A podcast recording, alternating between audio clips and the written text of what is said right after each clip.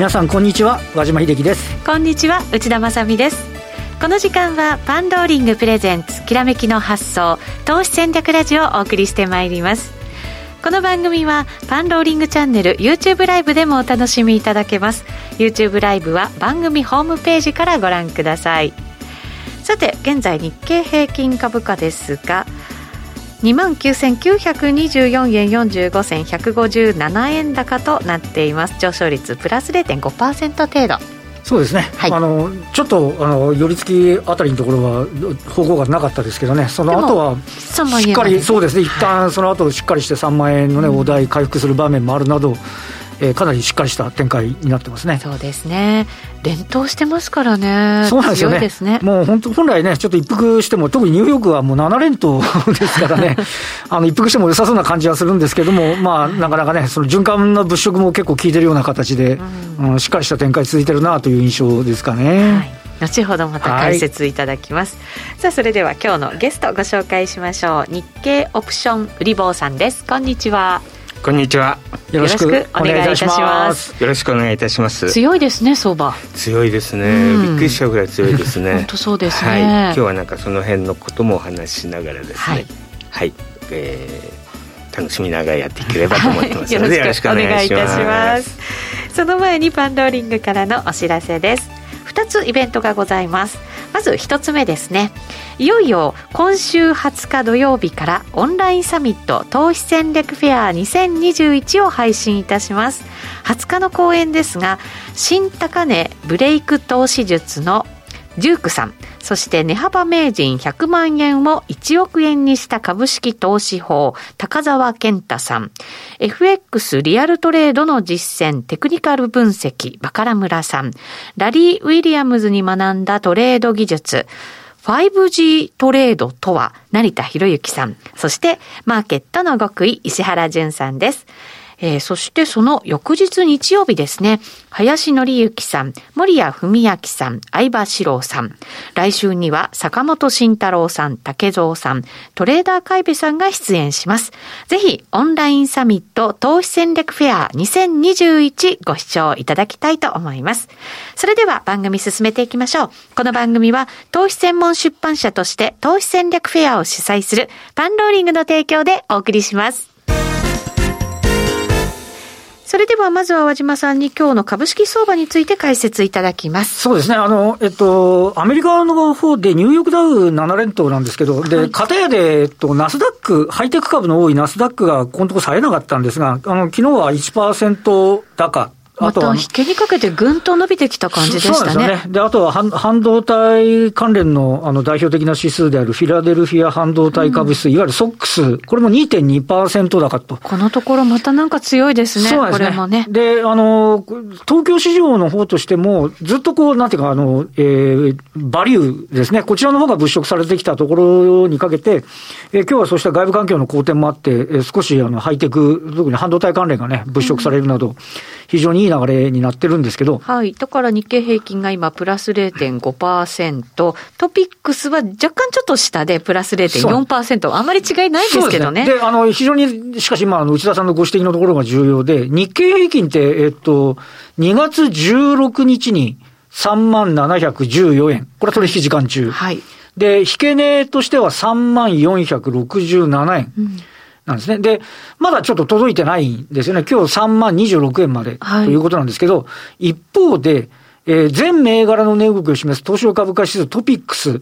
これはあの2月のその同じ日ですね、うん、取引時間中の高値が1700、1974で、はい引け値ベースの高値は1965なんですね。どっちも抜いてますね、今の値段。これね、引け値の段階で昨日抜けてるんですよ。はい。で、取引時間中の段階、今日は、えっ、と、1980ポイントまでありますんで、んあの、なので、この2月16日の高値を抜け、要はあの、1990年以来な、な、30年ぶりみたいな話にまた、もうすでにトピックスの方はなってきてると。はい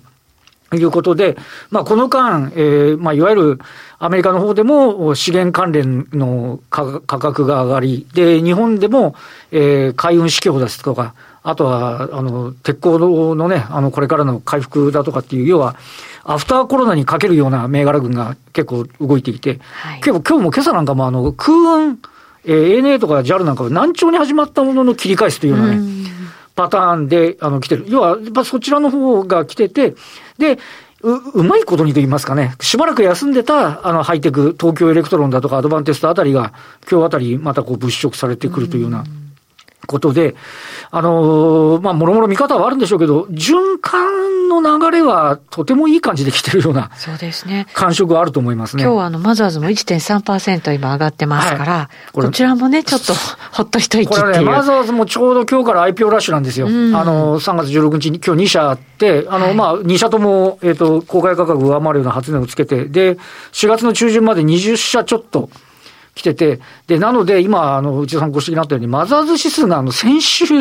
ですね、1週間前ですかね、3月 ,3 月9日、1113ポイントっていう、これもう200日移動平均線も割り込むような状態で、はいいやこれで IPO ラッシュか、みたいな、そうなんです19きついわ、みたいな話だったら、少し、あの、この IPO のラッシュに向けて、えー、逆に戻ってきてるっていうね。はい。で、まあ今日あたりからの、あの、要は初値が温当について、あの、初値で買った人たちがね、ちゃんと利益が出られるようなパターンで推移していっていただけると、また個人投資家のね、ファイティングポーズみたいなものが、あちょっと取れてくるのかなっていうような、そんな印象なので、ちょっとこのあたりも頑張ってもらいたいですよね。そうですね。そうするとまた全体相場にもプラスになってくる。ね、ね、今、大型株一辺倒だったのが少しまた中古型の方にも物色が流れてくる可能性っていうのがね、指摘されるようになってくるかもしれませんよね。そうすると本当相場がね、厚みをさらに増してくるって感じがありますね。そうですね。で、片やで、まあ、後ほど、売り坊さんにもお話しいただくかもしれませんけど、あの、ちょっとね、あの、今また落ち着いてますけど、1.6%の金利でドキッとして、はい、なんとなくまたこなれてみたいな話にはなってるんですけど、さあ、このね、金利との関係っていうのも、あの、このまま楽観視し続けていいのかどうかとかっていうね、そういう問題もあるかもしれませんよね。はい。このあたりは後ほど、はい、オプション売り坊さんにお話しいただこうと思います。それでは、この後のコーナーで伺いましょう。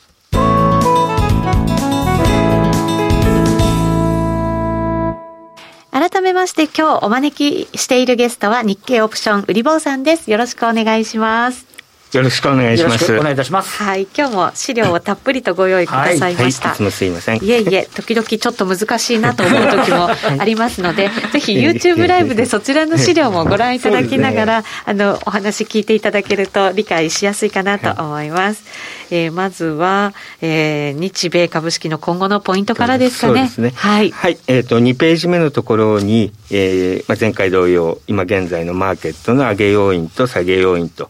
で、特にもう上げ要因は、えー、お金がジャブジャブですよということですよね。はい、ちょっと、あのー、経済の話、経済学みたいな話をするとすると、今、えっ、ー、と、市中にお金がどんどんどんどん余ってて、いわゆる財というかサービス、株式もそうですよね。で、それ限定されてますので、まあ、一時のバブルと同じように、金は回りがいいので買うもんないからとにかく買ってるという感じで、まあ、金融機関さんなんかは、あのーまあ、個人があの銀行預金に預けるしろ何しろ結局運用しなきゃいけないお金になってしまいますので、まあ、その辺が、まあ、しょうがなくというか買っているというような感じかもしれません。はい、でそこで先ほど和島さんがおっしゃられてましたようにアメリカの方の金利の上昇が、えー、非常にはまあ危ないというか、うん、えー、まあ、踏み絵のような形になってるなと。まあ、だるまさんが転んだなのかわかんないですけども、1.6%ビクッとして一回、最初は2月の26日とかで相当落ちましたですよね。でもそれも大丈夫だったと。次は、あの、多分、節目節目の1.7、1.8、1.9、2.0で、はい、毎回毎回ドキッとしながら大丈夫かどうかをやっていくのかなと。ただこれ、どんどんどんどん金利が上がってきますと、特に低いところから金利が上がってくると、相当大きなインパクトになるかもしれないっていうのをさあの、後で少しお話をさせていただければと思います。はい、低いところはちなみにちょこっとなんとなくね、ねぴっくりとした感じはありましたけどね。はい、はい。で、次、今、3ページ目なんですけども、はい、あの、多分もうマーケット参加者とか、えー、テレビとか行くともうみんな55で、みんなみんな強気 強気強気という感じなんですけども、はい、そういう時がある意味じゃ一番危ないよと。まあ、株式ですけども、まあ、あの、美人投票という形でするとすると、10人が10人いいやって言ったらもう、その後買う人いないわけですから、まあ、そういうところがあるかなという形で、まあ、あの、もしかすると急落、急変してしまう可能性があるとするそういう兆候があるかどうかをチェックしていくっていうのが大切ですよね。はい、で、まあ、それがなければ別に問題はないと思うんですけども、えっ、ー、と、グレーリノという、まあ、差異ですよね。うん、えっ、と、高い確率で大きな問題を引き落とすと考えられるにもかかわらず、軽視されている事象ですけども、まあ、金利の問題についてもみんなが大丈夫だよねって言ってる時は大丈夫なんですけど、本当に大丈夫かどうかなんて本当はわからない話であって、これみんながダメだって、非常に被って心理的なもんだと思うんですけども、そこが、あの、変わってくると一気に変わる可能性がありますよと。それからちょっと心配してるのはコロナなんですけども、はい、コロナなんかは、まあ私、あの、専門外ですからあれですけども、あの、2週間に1回ぐらいは変異をするという形で、えー、フィリピン型まで出てきてますので、もう4種類と。でこれどんどんどんどんすると本当に大丈夫なのかなっていう。で、これ、あのーえー、まあ、生活個人としては非常に困る問題なんですけども、これがずっと解決しないとすると、逆説的に言うと、えー、と、まあ、あの、政府の方はですね、日米ともお金をまあどんどんどんどん出すとすると株式市場は逆に堅調かなという、すごく嫌なイメージで株価が上がるという可能性があるかもしれません。それから、あの、資産格差の拡大、これがですね、私、あの、前ニューヨークにいた時にレポートがあって、どうしても帰ってくる時に大切だったんですけど、見つからないのであれなんですけども、富裕層と、まあ普通の一般の人たちの資産の配分の、あまりにも富裕層に資金が集中すると、あの、過去の歴史からすると暴落するという、そういうレポートがアメリカでファンドマネージャーやった時に見てたんで、大事にしてたんですけど、どうしても見つからないので、今、で、数字見、追ってるんですけど、なかなか統計が取れないんであれなんですけども、ここに来ても株が上がってるので、持ってる方はどんどん持ってる形になってますよね。ちょっとこの辺、ね、集中集中になっちゃってますよね。これが、まあ、あの、今までのところはそうなると、やはり、あの、暴動が起こるとかっていうところになってる。これは、まあ、グレーリノという問題点として、まあ、あの指摘をしていきたいだからこそね、FRB なんかは、そのやっぱり、えー、低所得者の人たちの雇用をね、なんとか回復させたいっていう、そこまで頑張るよっていうね、はい、話ではありますけど。はい、あと、まあ、細かいですけども、東京と、えー、と今はもう北京オリンピックについても、あのー、迫害の問題とか人種問題が出てきてるので、はい、ちょっと危うくなってるかもしれないなっていうところですかね。そうですね。まもなく聖火リレーも始まろうとしてはおりますけども、うん。ね、はい。では詳しく内容もアメリカ株式市場から見ていきましょう。はい、そうすると少し飛びまして、えー、今日は、えーと、とアメリカマーケット日本のマーケットそしてオプション戦略という形で3本立てで、はい、えっと最初5ページなんですけどももうまさにこれだと思うんですけども、うん、あの今回の資料は、えー、の今やってます通信講座やなんかでもずっと出してるような資料になりますけども FRB のバランスシートと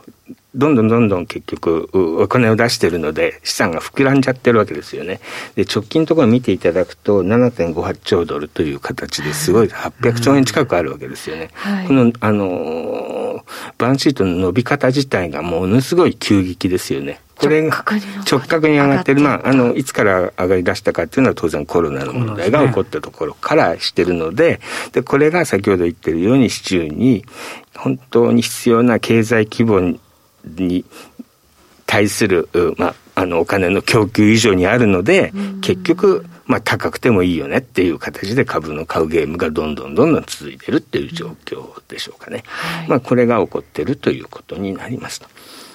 で、次の、まあ、6ページ目のところなんですけども、まあ、特にその辺の影響が大型株よりも新興国とか、えー、新興株とかナスダックとか小型とかそういうところに、まあ、ナスダックでかいのはでかいのがあるんですけども、うん、えー、見てますけれども、えー、と、これもナスダックの200日間の平均、あの、乖離率なんか見てると、200日、えー、一時30%弱ぐらいまで上がったことがあって、直近も1回、あの、修正し始めましたけども、15日、昨日の段階で14.72までまだ伸びてきますよと。スピードは非常に速いわけですよね。うん。はい、で特に心配してるのが、その、6ページの、えー、チャートの下の方で、えー、っと、1999年のちょうど IT バブルの時に、IT バブルはい、はい、ナスダックの数字をまあ、ニューヨークダウンの数字で割った割合がどんだけだっていうのを見てるんですけども、まあ50、50%半分近くまでいったところで、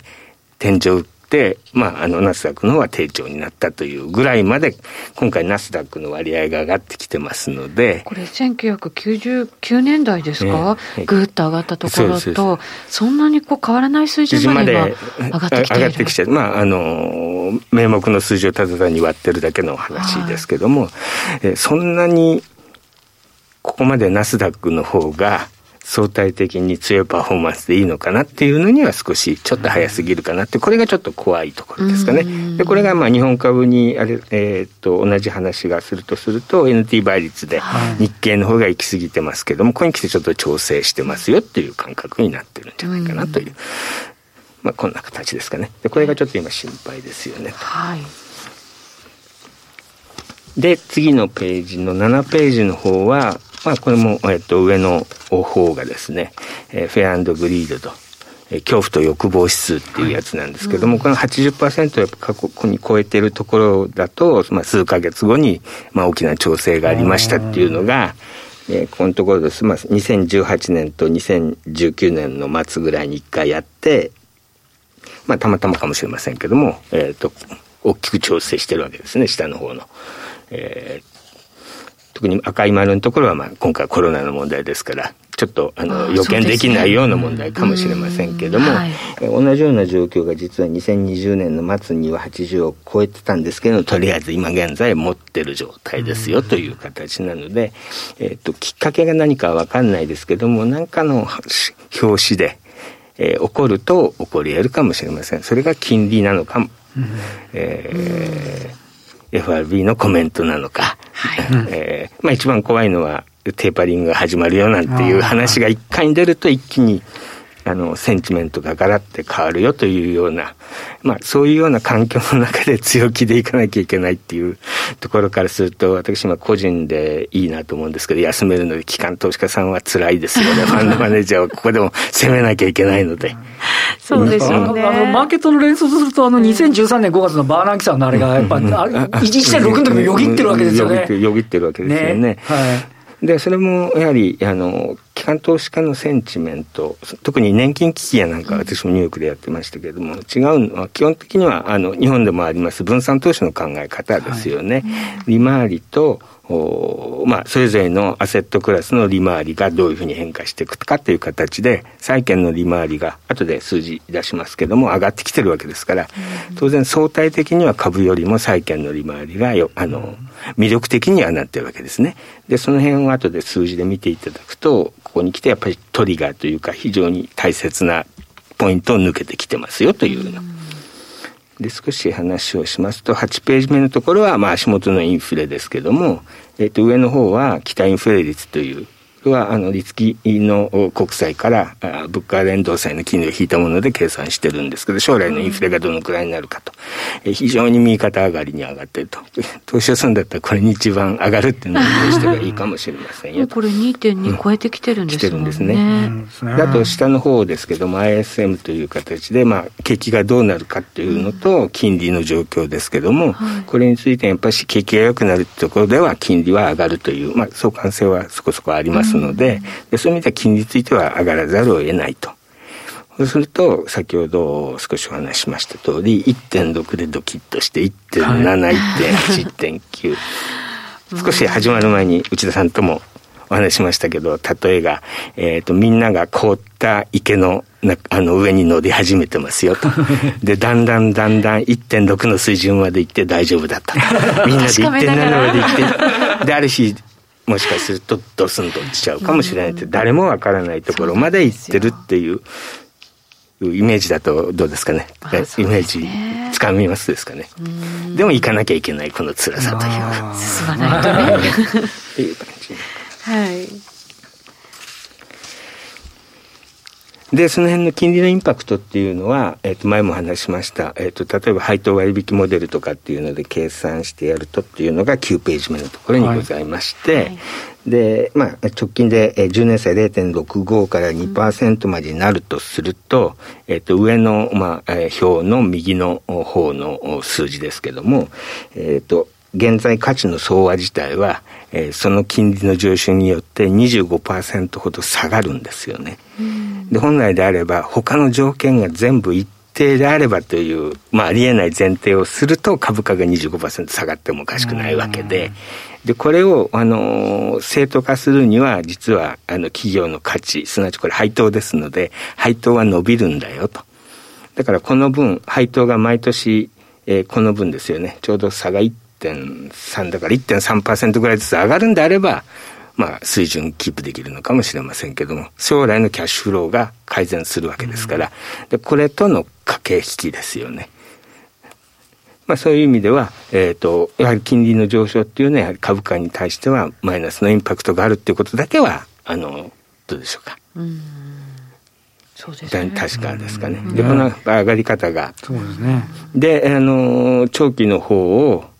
が、あの方がどんどんどんどん上がる勢いが高いですし、で、先ほど申し上げたのが、えっと、昨日は1.602で、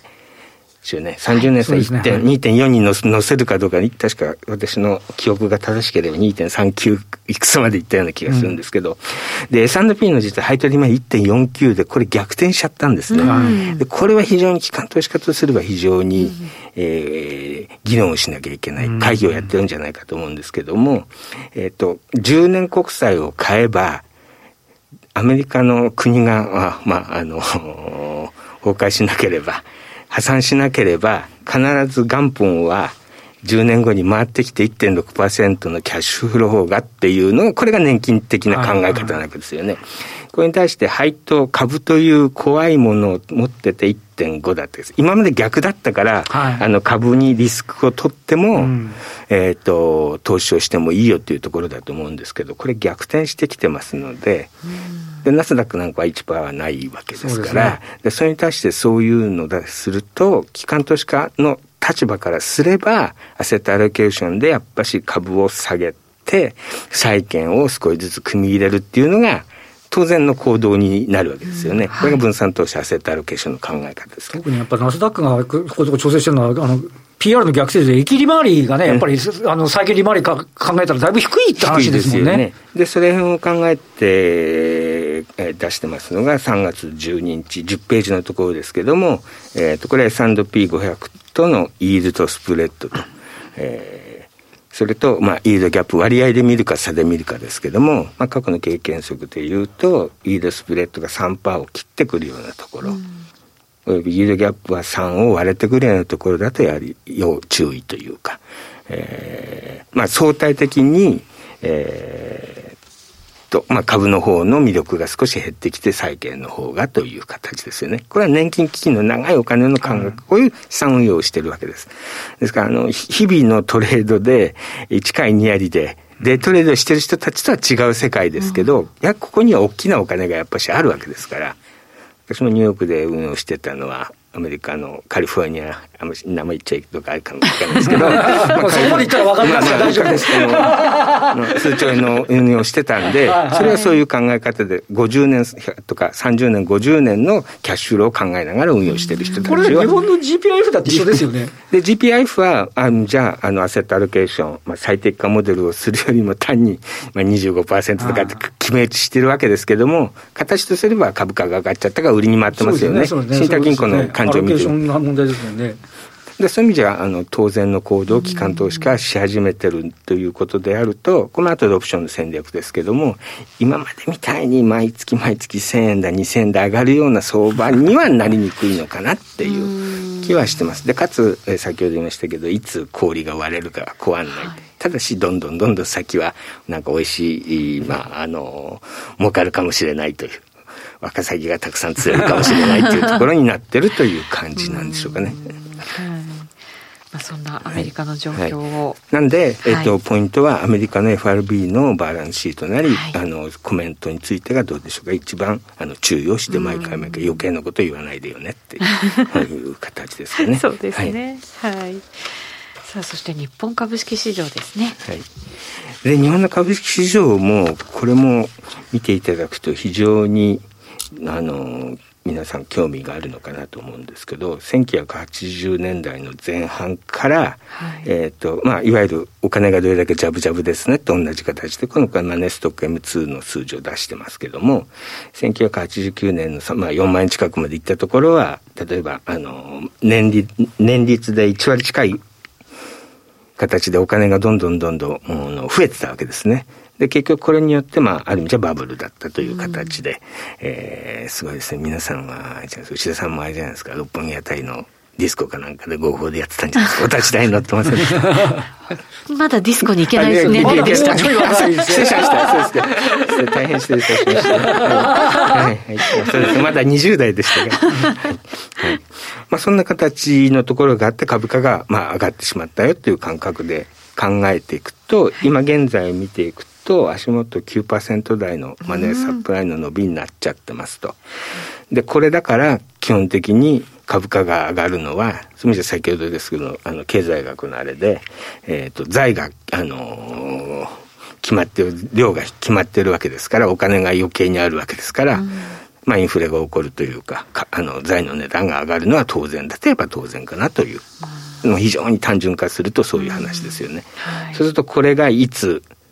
頭打ちになるかと。で、1990年と同じことが起こるかどうかわからないですけども、巡航速度の2%とか3%ぐらいまでマネーサプライの伸びが戻ってくるとすると、日経平均は結果としてですけども、4万円のところから一気に1万5千のところですか、2万円終わるまで転げ落ちたというところですよね。はい、まあ、こんだけ大きなインパクトがあるかどうか、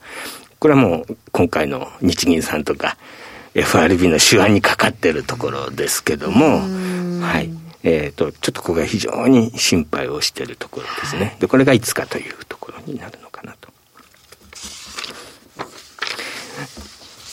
で、あとは、えっ、ー、と、需給のところもやはり若干違って、変わってきてるのかなと。うん、まあ、あの、行ったり来たりしてるのはあれですけども、13ページで見ますと、今回、えっ、ー、と、11月から一気にすごい、すごい上げ方しましてですね、はい、11月、12月なんか数千上がったところは、ここで、えっ、ー、と、海外投資家の売買動向で、現物と先物の合計で見てますけど、毎週あたりで。えっ、ー、と、ちょうど、その丸をつけた少し左側に、えっ、ー、と、1兆円単位で毎週買い出したっていうところが、うん、これは外人さんは2万5千の下で買ってるからもうウハウハですよね。そうですね。ええで、直近においては実は3週連続で実は1兆1000億売り越し売り越してると。で、ね、これがやっぱり3万1回つけた後の、あのー、少し、えー、まあ、もたもたしてると、今日3万円先つけましたけど、13ページ目のところですけども、まあ、こんなところですかね。はい、まあ、あと、後ほど、そうですね、ここからは、えっ、と、延長戦で、はい、はい、YouTube ライブで伺っていきたいと思います。今日お越しいただいている日経オプションリボーさん、機関投資家時代、日経平均先物、およそ1年3か月で50億円を250億円以上に増やすなどの、うん、素晴らしい実績をお持ちの方でございます。えー、中でも昨年の暴落相場ではは2月は8%、3月は12%、4月も10%と非常に儲けていらっしゃいます。そのオプション教室が開かれます。えー、なんとですね、初級編は10期生になりますので、そちらぜひお申し込みいただきたいと思います。番組ホームページからお申し込みいただくことができます。初級講座ですが、明日までの特別割引で、通常9万8000円が8万8000円とお安く受講できます。この機会にぜひお願いいたします。